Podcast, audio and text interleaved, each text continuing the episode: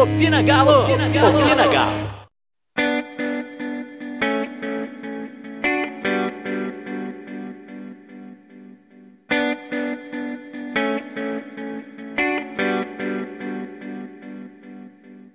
Fala, jovens ouvintes desse podcast maravilhoso, mais um Opina Galo no ar.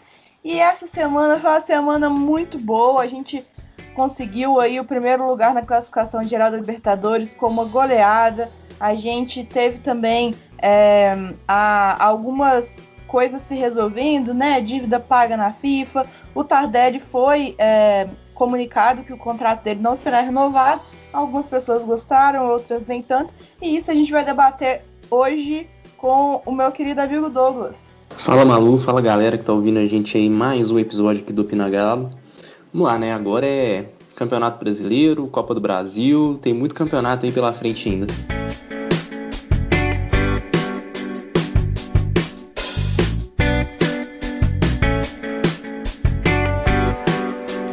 Então, bora lá, que hoje tem algumas coisinhas para falar. Vamos começar, né? Vamos começar pelo Diego Tardelli Martins, é, o nosso Tatatá Tardelli neles, né? Ficou conhecido aqui no Galo é, com, por várias passagens, né? Então, ele com certeza tem a história marcada no clube. Chegou no Galo na primeira passagem dele em janeiro de 2009. 2009 já tem, olha, bastante tempo. A gente acha que não, né? Mas já tem aí um tempinho. E voltou, né, nesse último ano de 2019 para poder tentar continuar a carreira dele aqui no Atlético, mas essa última passagem foi péssima, assim, e foi resolvido, né, foi acordado que o contrato dele se encerraria agora no próximo dia 31 de maio. Então, é, como eu já tinha comentado, foi uma escolha certa, na minha opinião, foi uma escolha certa, mas não quer dizer que foi uma escolha fácil, uma decisão fácil de ser tomada, porque o Tardelli é um grande ídolo do clube, foi campeão da Libertadores, foi campeão da Recopa, foi campeão da Copa do Brasil, ganhou o Mineiro de 2010, 2013, além do, do de agora, né, 21, 2021. Então, é, é, foi um jogador muito importante para a história do clube e com certeza é ídolo, né, né, dentro da história recente do Atlético. Muitas pessoas começaram a assistir o Atlético, né, com o Diego Tardelli. O nome dele está atrelado à nossa história. E aí, Douglas, o que falar do Dom Diego? Pois é, né? É uma situação muito complicada, né? Quando assim, ciclos de jogadores que fazem parte da história do clube precisam ser encerrados, né? Isso precisa ser feito com o maior cuidado possível, né? E eu acredito que, assim como fez com o Vitor, é, é, no caso do Tardelli, a diretoria acertou bem, né? É, da maneira como, como foi encerrada, a maneira certa de tratar né, o, o, fim do ciclo do Tardelli aqui.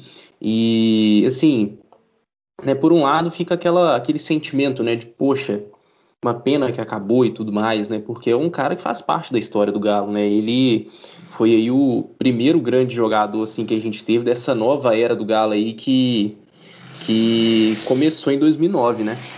É, é, mas era necessário, né? É, é porque era assim, depois da lesão, depois que ele voltou e teve as lesões que ele teve, ficou muito difícil de, de ter uma continuidade, né? E querendo ou não, é, é, é, é preciso abrir espaço no elenco para jogadores que podem de fato agregar e que possam ter constância, né? Em, em, atuações. E o Tardelli, tendo essa sequência de lesões, ele não, não seria tão útil, né? Apesar da gente saber do talento que ele tem, mas né, é, era preciso pesar todas as coisas e eu acredito que nessa diretoria acertou em cheio. Com certeza. É, números gerais do Tardelli, então, na história do Galo, foram 230 jogos com a camisa alvinegra, 112 gols, uma média de quase meio gol por jogo, né, 0,5 gol por jogo, que é uma média bem alta. É, foram 119 vitórias, 53 empates e 58 derrotas. Então o Galo tinha aí um bom aproveitamento quando o Tardelli esteve em campo. Nessa última passagem, o que o Douglas está falando, hoje a gente usa, né, já foi é, divulgado que a gente usa um, um sisteminha que chama SIGA. Esse sisteminha ele compara vários jogadores, mas assim, milhares de jogadores ao redor do mundo, compara o desempenho desses jogadores, se vale a pena fazer uma compra. E aí eles usam né, parâmetros que a gente nem consegue explicar, né? Porque deve ser vários números cruzados, número de partidas, número de gols, se for um jogador do, da defesa, né? O número de, de é, roubadas de bola, o número de dribles sofridos, se for um goleiro, o número de gols sofridos. Enfim, cada um deve, cada posição deve ter também seus parâmetros. E através desse sistema, a gente consegue entender se vale a pena comprar um jogador. É, eles já anunciaram também que o Hulk foi contratado dessa maneira, usando o sisteminha do SIGA. E se a gente for pensar na questão proporcional, é, faz sentido na questão profissional fazer esse, esse, desligamento do Tardelli agora. Nessa última passagem dele, por, por ter sofrido com várias lesões, ele jogou apenas 385 minutos. Isso dá mais ou menos quatro jogos. São quatro jogos em ali dois anos, vamos colocar assim. E isso é pesado demais para fazer quatro jogos a cada dois anos. Nesse ano ele conseguiu jogar dois jogos, foram dois jogos que ele fez dois gols, deu aquela assistência maravilhosa, né, em um jogo que ele entrou é, no decorrer da partida, aquela assistência maravilhosa para o gol do Vargas, que foi eleito, né, o gol da rodada na Libertadores contra a América de Cali. E a questão é que a gente sabe que o Tardelli é um jogador excepcional, tem técnica, respeitou a camisa do Atlético enquanto esteve aqui, então a gente é muito grato pelo Tardelli, pela história dele, porém os números dele não se sustentavam, o custo-benefício não se sustentava. A gente precisa realmente de um jogador que esteja mais é, disponível, né, como o Douglas mesmo disse, e nessa volta de, de, lesão dele, né, nessa temporada, ele não conseguiu estar disponível três jogos seguidos. Então eu acho que isso pesa também muito pro, pro atleta. Ele mesmo postou lá no, no Instagram dele, no texto de despedida, falando que não estava nos planos essa lesão, que ele também se sentia muito frustrado porque ele não conseguia contribuir para o time do jeito que ele gostaria, e realmente eu acho que isso pesa no psicológico do jogador também. Mas enfim, obrigada, Dom Diego. A gente se vê por aí, né, na, nos próximos capítulos que ele vai construir na história dele que a gente não sabe onde, a gente não sabe se ele vai aposentar, enfim.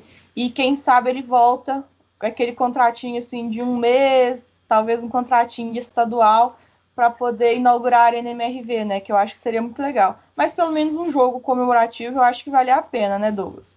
Sem dúvida nenhuma, né? É, é, acho que assim, a Arena, como ela vai marcar uma nova era do Galo, acho que é, é, deveria ter sem dúvida nenhuma um momento assim para homenagear esses jogadores assim que fizeram parte assim dessa história recente, né? Dessa história de reconstrução do Galo, né? Não só o Tardelli, mas também né, outros jogadores, o Léo Silva, né? O, o, também o Hever futuramente, né? Quando chegar a hora dele também. Então assim é, é, é, é não esquecer do passado, né? É pensar no futuro, mas também saber saber colocar o, o, o passado com, com nesses jogadores que fizeram parte assim num lugar de destaque assim na, na história do time. Isso aí. Então a gente mudando de assunto, né, para poder falar de Libertadores, nós conheceremos o nosso o nosso adversário das oitavas de final na Libertadores no dia 2 de junho, na semana que vem, né? Isso, semana que vem, que vai ser o sorteio. Antes, quando o Galo ganhou a Libertadores,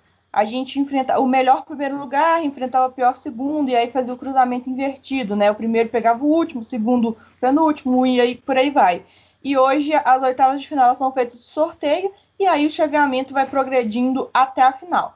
Com o primeiro lugar tendo a vantagem, os primeiros lugares, né, os times que ficaram mais para cima na classificação, tendo a vantagem de decidir em casa todas as fases, exceto a final, que já tem sede marcada no Uruguai a nossa campanha é, da Libertadores até agora foram cinco vitórias, apenas um empate, nenhuma derrota. Estamos invictos na competição, 15 gols pró e 3 gols contra, um aproveitamento de 89%, com o Hulk artilheiro da competição e do Atlético fazendo cinco gols, fazendo seis gols. É uma campanha de, de título, né, Douglas?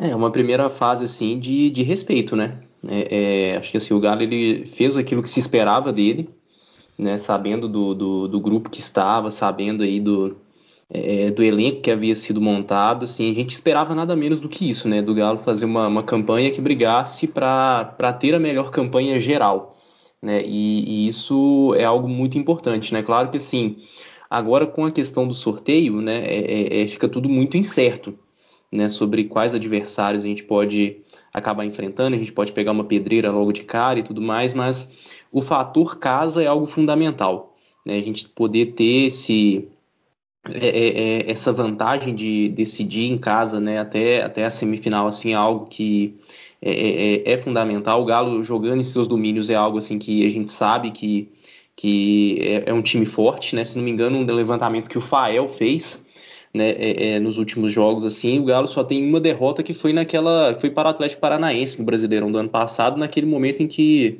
né, boa parte do elenco tinha pegado Covid, e aí teve que ser todo um, um remendo de time, né? E, então, assim, quando é, fora isso, o Galo não perdeu o Mineirão, né, jogando, jogando como mandante. E isso é fundamental, né? ainda mais levando em consideração que a última final da Libertadores, os dois times que foram para a final foram os times que tiveram as duas melhores campanhas. Né? Então, assim, foram os times que decidiram todos os jogos em casa. Então, assim, isso é, é acaba sendo importante. Você ter essa vantagem até, até o final, assim, é algo fundamental. Isso aí. E aí eu queria te perguntar, dos times do pote 2, que a gente ficou no pote 1, um, né? É pra, por ter classificado em primeiro lugar no grupo. E o segundo, o pote 2, é composto pelos times que ficaram em segundo lugar nos grupos. São segundos lugares bem fortes, né, Douglas? Mas eu queria saber quem que você tá torcendo para o Atlético pegar no, no sorteio. É, é, não é fácil não. É, é, é, vai ser umas oitavas de final de muito peso. Né? Eu não me lembro assim de ter uma fase de mata-mata assim logo de cara com tanto peso histórico assim na Libertadores igual vai ser essa. Né? E olhando os adversários assim, historicamente só tem três adversários ali que o Galo ainda não enfrentou na história da Libertadores, né? Que é o Vélez da Argentina, o Defensa e Justiça também da Argentina e a Universidade Católica. E eu gostaria é, dentre os adversários que tem disponíveis, de ou pegar o Cerro de novo, ou pegar o Olímpia. Né? O Cerro por, pelo, pelo desempenho recente que o Galo teve, e o Olímpia pela questão histórica né, do Galo sempre se dar bem com, com o Olímpia, e eu considerar o Olímpia um adversário, assim, dentre os que, claro que assim, historicamente o Olímpia é um time de muito peso, mas eu não acredito que o Olímpia seja um dos times mais fortes, assim, desses que tem nas oitavas de final. Eu tô bastante com o Douglas, que venham os paraguaios, é, e para diferenciar né, minhas respostas, que eu também não, não, escondo de ninguém que eu queria pegar um adversário mais simples, né? Porque fácil nunca é. Mas eu queria pegar um adversário que fosse é, mais simples de, de, encarar. Agora, dos que eu tô fugindo mesmo, eu não queria pegar o São Paulo de Crespo e o Defensa e Justiça do BKSS. Eu acho que são times assim muito ariscos que podem dar um trabalho extra para o Galo, principalmente pensando nas multicompetições né, que a gente está disputando, porque até lá, até as oitavas da Libertadores, vai estar tá rolando Copa do Brasil, se Deus quiser, né? Vai estar tá rolando Brasileirão, então a gente precisa é, dar uma respirada. Eu não tenho dessa de que, ai, tem que pegar o time mais forte, porque tem que fazer uma campanha heróica, e a gente levantando a taça no final é o que importa. Então vamos na simplicidade. E aí é lógico que a gente pode pegar, a gente fugindo de um River, por exemplo, agora, que o River também ficou em segundo lugar, a gente poderia correr o risco de pegar o River numa fase mais avançada, né, nas quartas ou na semi, até, na, até mesmo na final. Então, enfim, eu acho que deixa esses times aí para os outros, para os outros eliminarem, e vamos, vamos fazer nossa campanha, além de, de avançar para ser campeão, né, avançar para poder ter a compensação financeira aí da Libertadores, que é uma boa premiação e é, é em dólar. Então a gente valoriza ainda mais. Mas aí então, mudando a chavinha da Libertadores para o Brasileirão, que começa agora no domingo, às 11 horas da manhã, o Galo encara o Fortaleza no Mineirão. Eu, particularmente, não gosto desse jogo 11 horas. Eu acho que é um desgaste muito grande para os atletas mas o Arana já estava até falando que tem que comer macarrão, né? Acordar, tomar café da manhã macarrão para poder ter, ter sustância, né? Como a gente fala, no, nos jogos, os mineiros falam muito isso, né? Não sei se, se alguém de, de outro estado ouve a gente, não sabe o que é sustância. Mas é, é tipo, tá forte, né? Ter força para poder jogar mesmo, força em relação a força nutricional. E então o retrospecto contra o Fortaleza é um retrospecto que não é positivo para o Atlético. Nós temos 11 jogos, foram quatro vitórias, dois empates e cinco derrotas. A gente tem aí a oportunidade de empatar o número de vitórias que o Fortaleza tem no confronto, né? Que são cinco. E apesar da gente ter uma vitória a menos, a gente tem mais gols. Então a gente tem 23 gols pró e a gente tomou 18 gols. Pelo Brasileirão, foram nove jogos com três vitórias, dois empates e quatro derrotas, 20 gols pró e 15 gols contra. Ano passado ficou uma para cada lado, né, Douglas? E como eu disse ontem, no quem acompanhou a live no Vamos Galo, no Instagram do Vamos Galo, toda sexta-feira o boletim Alvinegro, todos os times que venceram o Atlético, eles foram indiretamente responsáveis pela perda do título do Galo, né? Porque faltou só três pontinhos. Então, todo time que tirou três pontos do Galo é um fortíssimo candidato para a gente falar: você é o culpado. E o Fortaleza foi um desses times, né? A gente trocou pontos, perdeu lá, ganhou aqui.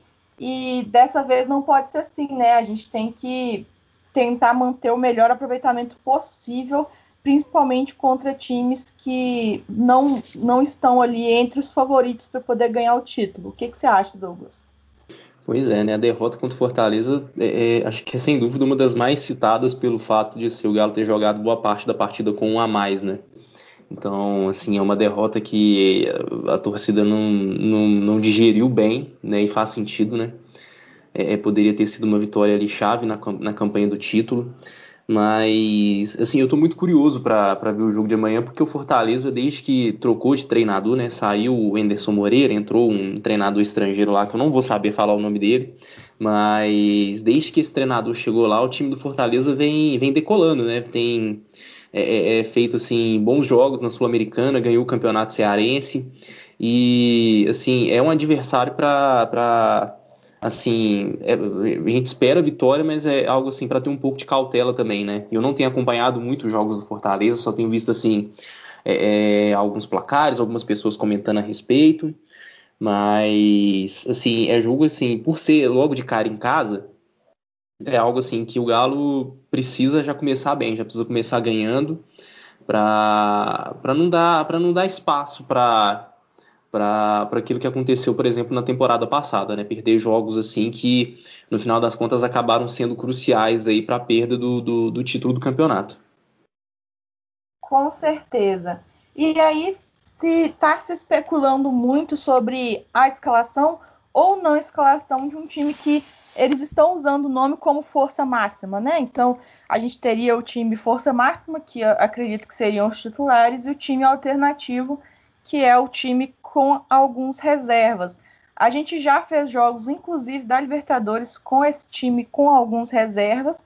E para domingo, o Cuca só vai ter dois desfalques: o Kenny o Tardelli por lesão. Lembrando que o contrato Tardelli encerra no dia 31, então o jogo no dia 30 ele ainda está disponível contratualmente. Porém, a lesão não deve deixar ele jogar. E aí, Douglas, se você tivesse no comando, quem você escalaria? Totalmente titular, com algumas mexidas? Assim, por ser em casa, eu, eu colocaria força máxima.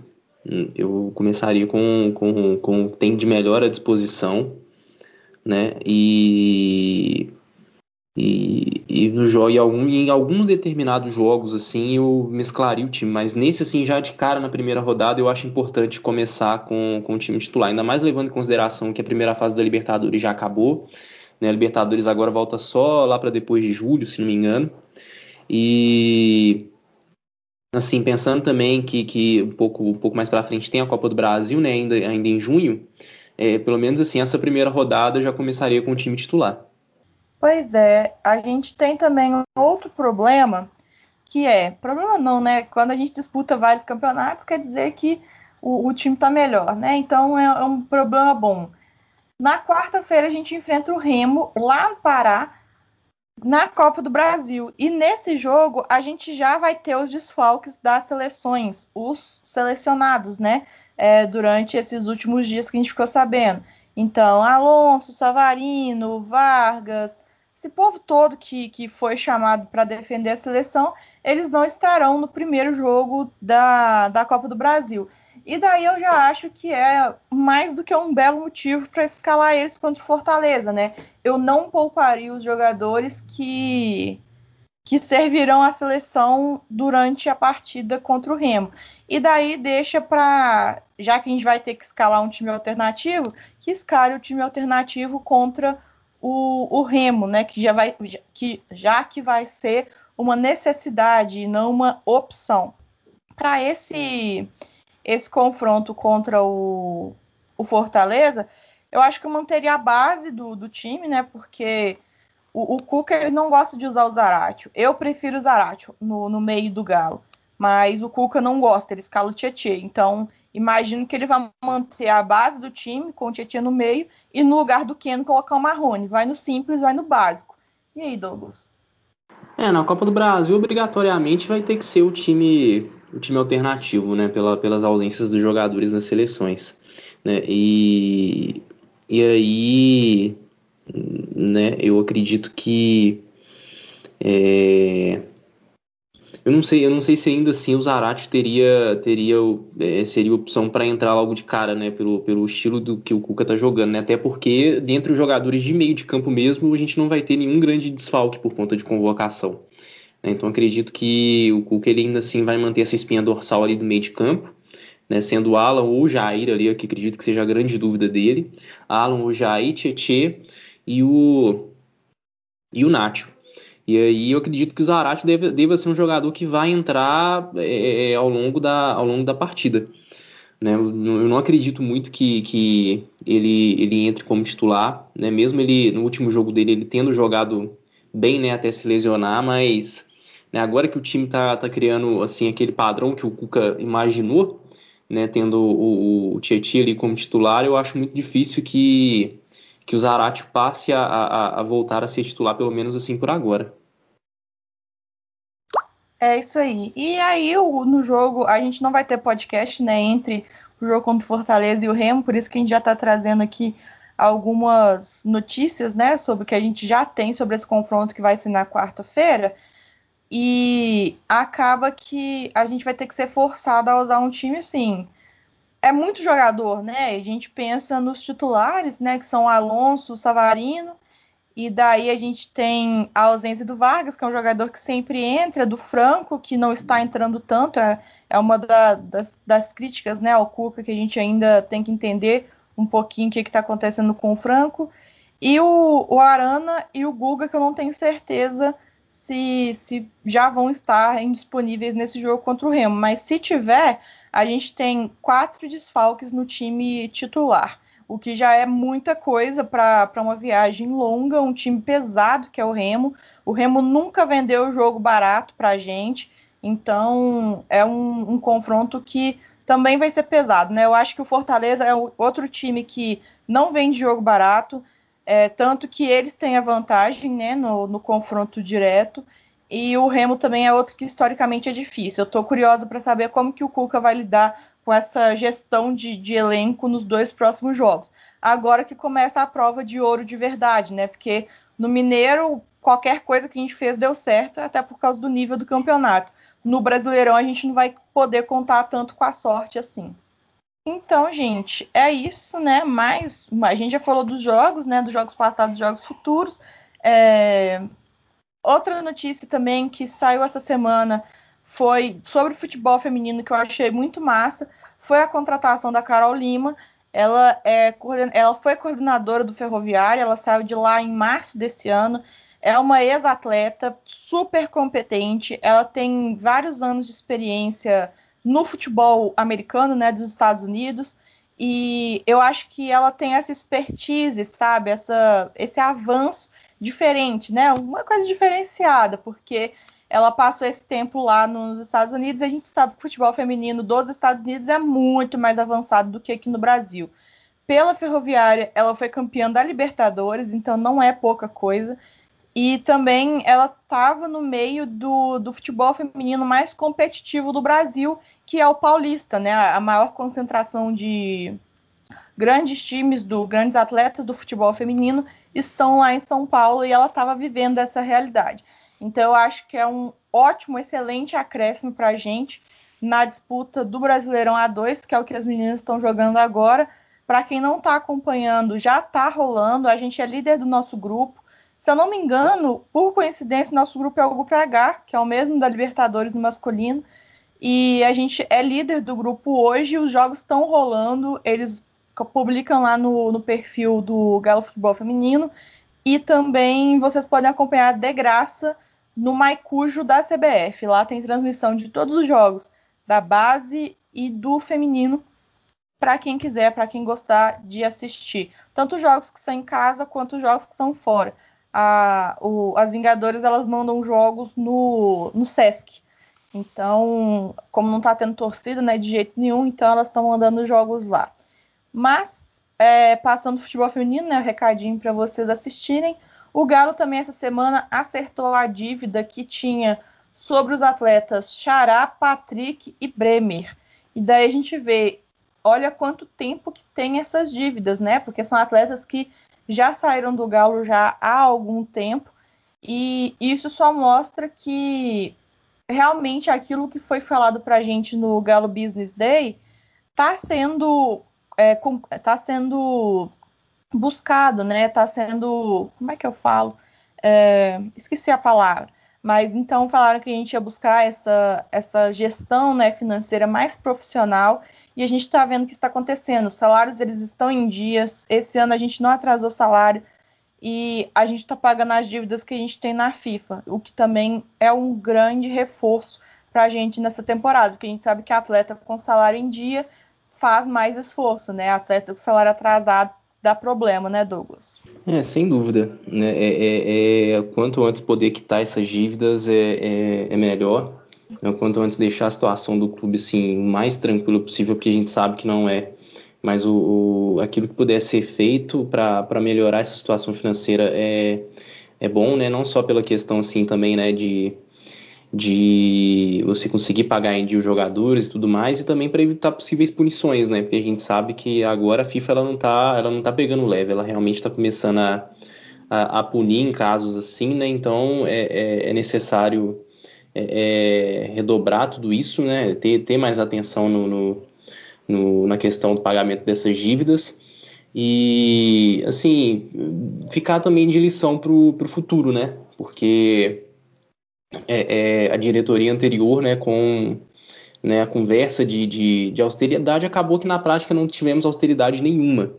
Né, os valores que a gente vê aí sendo, sendo falados assim já deixam isso muito claro, principalmente o da, da negociação com o Tiará, né, que acabou que o Galo acabou pagando assim valores muito acima daquilo que era projetado inicialmente. Né, então assim, é, é, é daqui para frente o Galo ele tem que ter o mínimo de erro possível quando se tratar de questões financeiras desse, desse sentido, sim, para que isso não prejudique ainda mais o, o futuro do clube. Com certeza. Então a gente fica aí nessa nessas adaptações né, que o Galo está fazendo para buscar um elenco, um elenco não, uma gestão cada vez mais profissional. A gente vê o perfil de jogadores que está sendo contratado, o Hulk, o Nacho, o próprio Dodô, são jogadores que tem essa personalidade mais é, de elenco, né, de grupo, não são jogadores que, que, geralmente dão problema, não, não são jogadores conhecidos por problemas no vestiário, e isso é muito importante para a gente também. E eu acho que o caso Tardelli, ele ilustra muito bem isso. É, se fosse antigamente, como já aconteceu várias vezes com outros jogadores, a gente renovaria com o cara lesionado e não ah, tá pagando, deixa pagar, o Tardelli é ídolo e deixa ele aí, mesmo sem jogar, e a gente vai ficar pagando para ele. Em outras gestões isso aconteceria e nessa não aconteceu.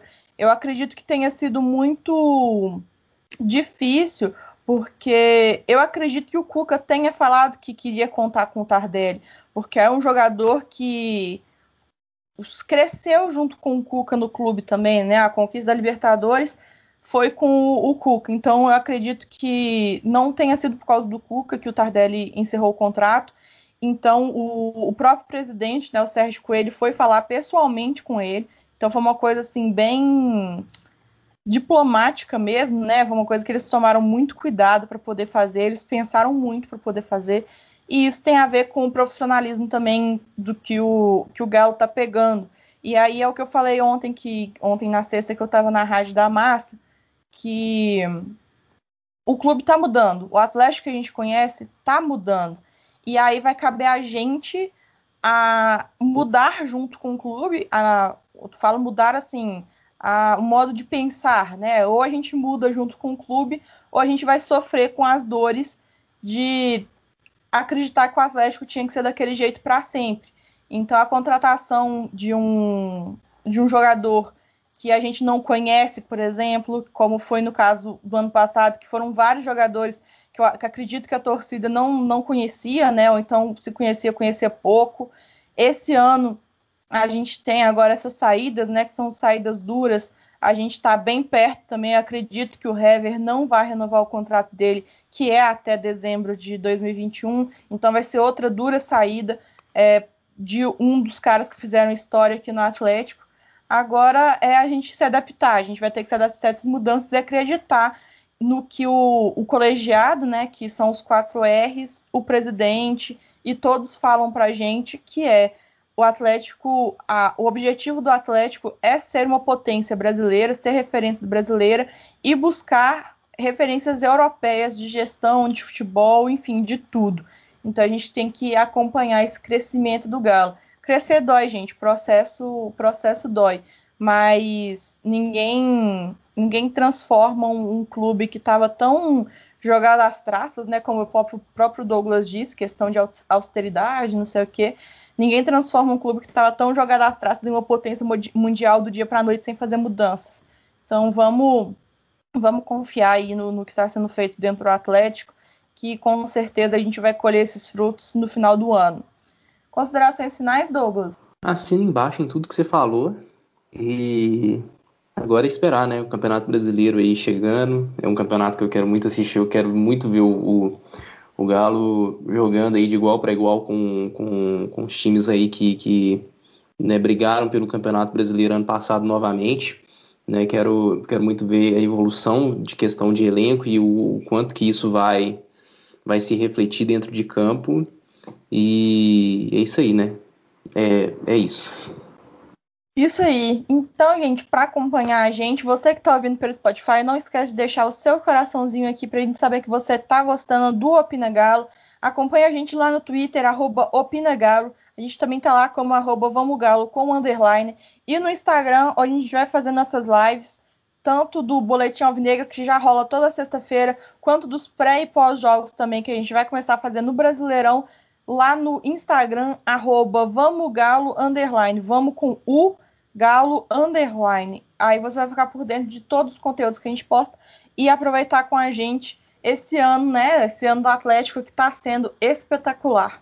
Um beijo para vocês e vamos, Galo! Opina Galo! Opina, Opina Galo. Galo.